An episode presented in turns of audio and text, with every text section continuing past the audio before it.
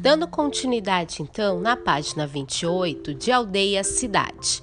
Então, agora cresce a divisão do trabalho.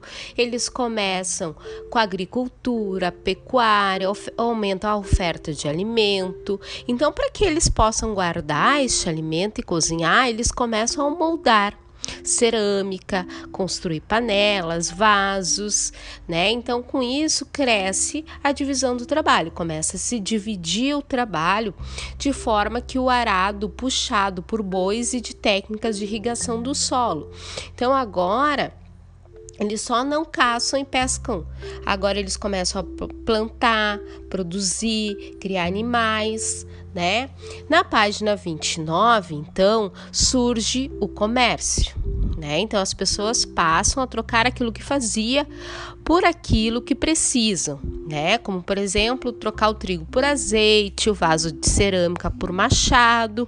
Então cada uh, povo que constrói cria novos produtos e aí então se troca entre eles ok? Então começa a centralização do poder na página 30. Com o aumento da divisão do trabalho e do comércio, algumas aldeias uh, prosperam, né? Começam a crescer. Cresce a criação, a necessidade de se obter mais terra, até para que se plante mais, tenha mais animais, né? Então, por isso, recebia também mais impostos, né?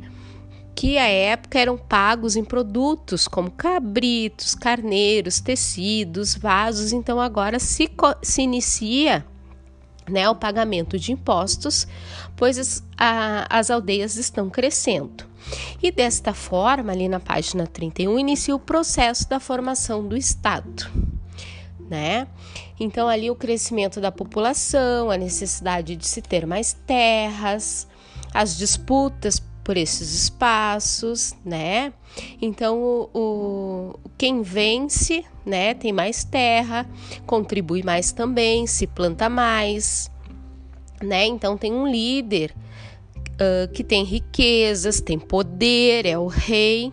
O rei governa o palácio com seus auxiliares, e assim é o processo da formação do Estado tá? Na página 32, então, fala um pouquinho sobre a formação da cidade, tá? Enquanto ocorria um processo de centralização do poder, algumas aldeias foram se transformando em cidade.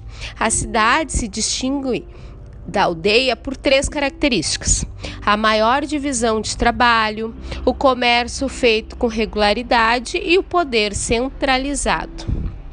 Então, as primeiras cidades foram se tornando as margens dos grandes rios, tá?